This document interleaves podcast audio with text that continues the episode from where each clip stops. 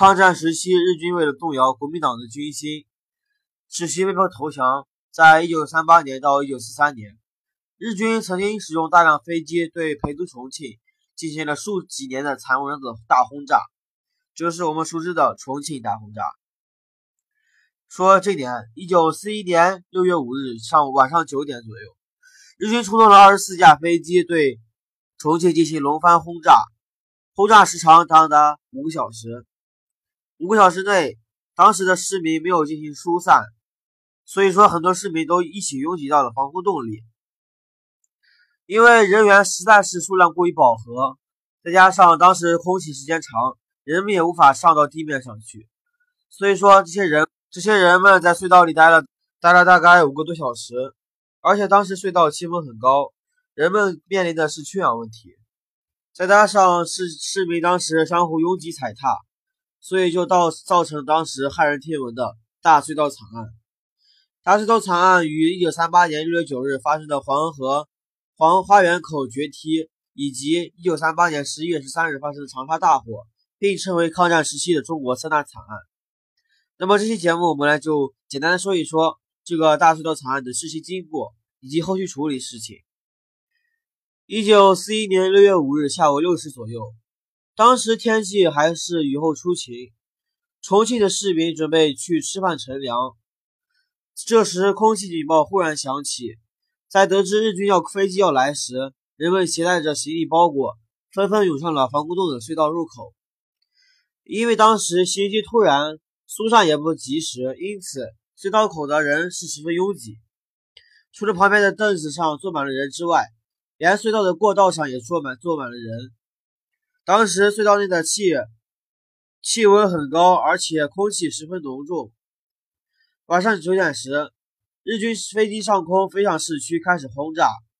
霎时间，轰炸声比此起彼伏，重庆的繁华市区炸成了废墟。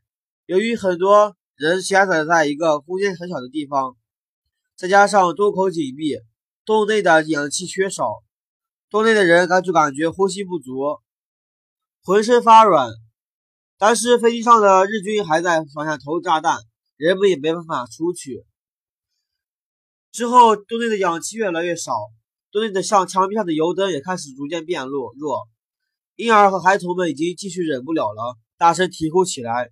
气氛顿时紧张，有些人开始烦躁，开始举止反常。根据当时的幸存者朱根桃回忆说，当时在洞里面，他感觉起初是头脑发闷、大汗淋漓，随即又渐渐的浑身疲软、呼吸困难，似乎淹没在热水之中。当时他们脚下气脚下气温异常之高，很多人都不自觉的把自己的衣服都解掉了，就跟精神失常了一样。许多生还者还回忆说，当时感觉热得慌，心脏感觉要下坠，感觉有患了疾病似的。他想喝凉水，要往外走，如果没有人拉着的话，还真就往外走了。有的人很慌乱，他抓住人就咬。幸存者说自己的手就被一个人给咬破了，衣服也被人给撕破了。可有的人失去了理智，有一个老妇人把自己头和脸四处碰烂，把自己的头发抓得披头散发的。而且还大哭大叫，很是吓人。我们知道，人生存需要氧气，人很多，再加上空气很少，氧气逐渐被消耗，二氧化碳也就增多了。人呼出去的二氧化碳占据了当时空气中的很大一部分。当时洞里面负责照亮的油灯已经被因为缺氧熄灭了。油灯熄灭之后，人群更加骚动起来，他们感觉即将面临死亡。许多人再也不沉默，他们开始拼命地往洞口涌。虽然说洞口是关闭的，但是人们越来越拥挤，但是门却打不开。守在洞外的防卫人员知道，日机的空袭很可能会投下炸弹炸死这些市民，因此守卫人员是禁止市民随便走出防空洞的。对于洞内的情况，他们还是一无所知的。洞里面的人像发疯似的往外挤，互相践踏，互相推倒，有的人甚至直接窒息死亡。有的人回忆说，当时往洞外走，走着走着就踩到了什么东西，他们其实不知道，踩到的就是人的尸体。就这样，这个惨案就发生了。后来终于因为人们太多，力量太大，把洞口的门挤开了。霎时间，洞内的人群开始像河水破堤之后涌出了洞门，也因此一部分人得到了生还。根据当时幸存者郭伟波老人回忆，当时冲破洞外的只是少数部分人之一。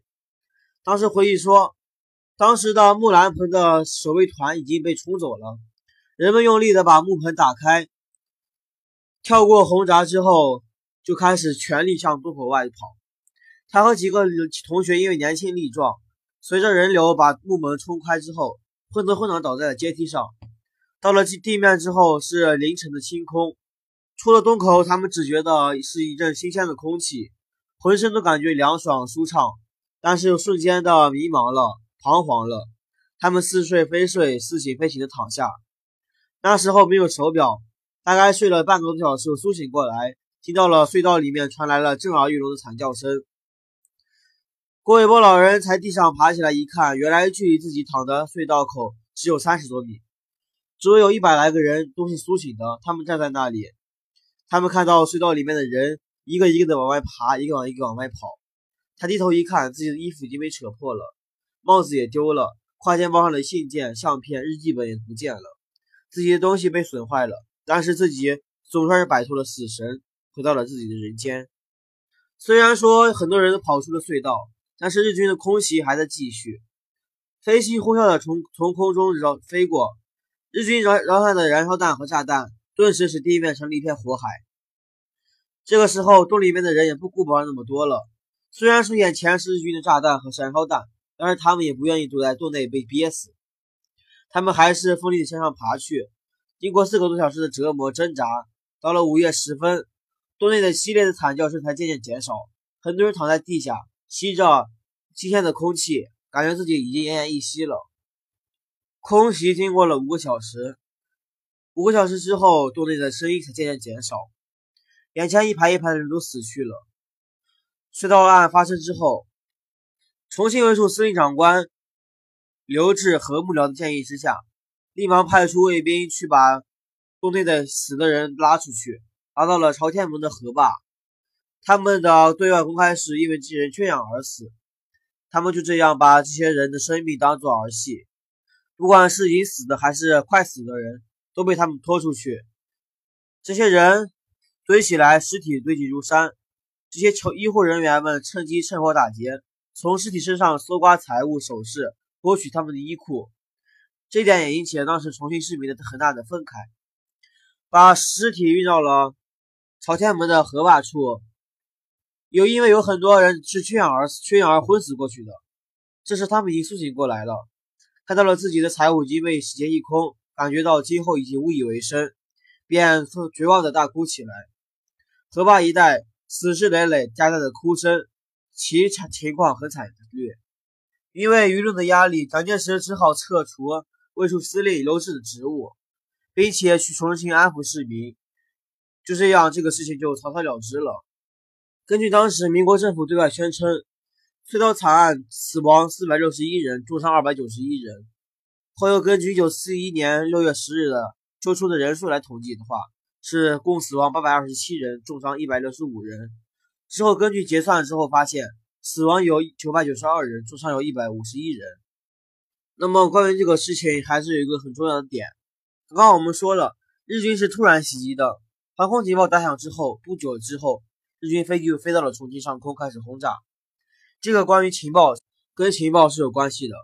当时重庆市。错把日军的空袭时间改当成了十七点三十三分，实际上日军已经提早两个小时开始飞过来了。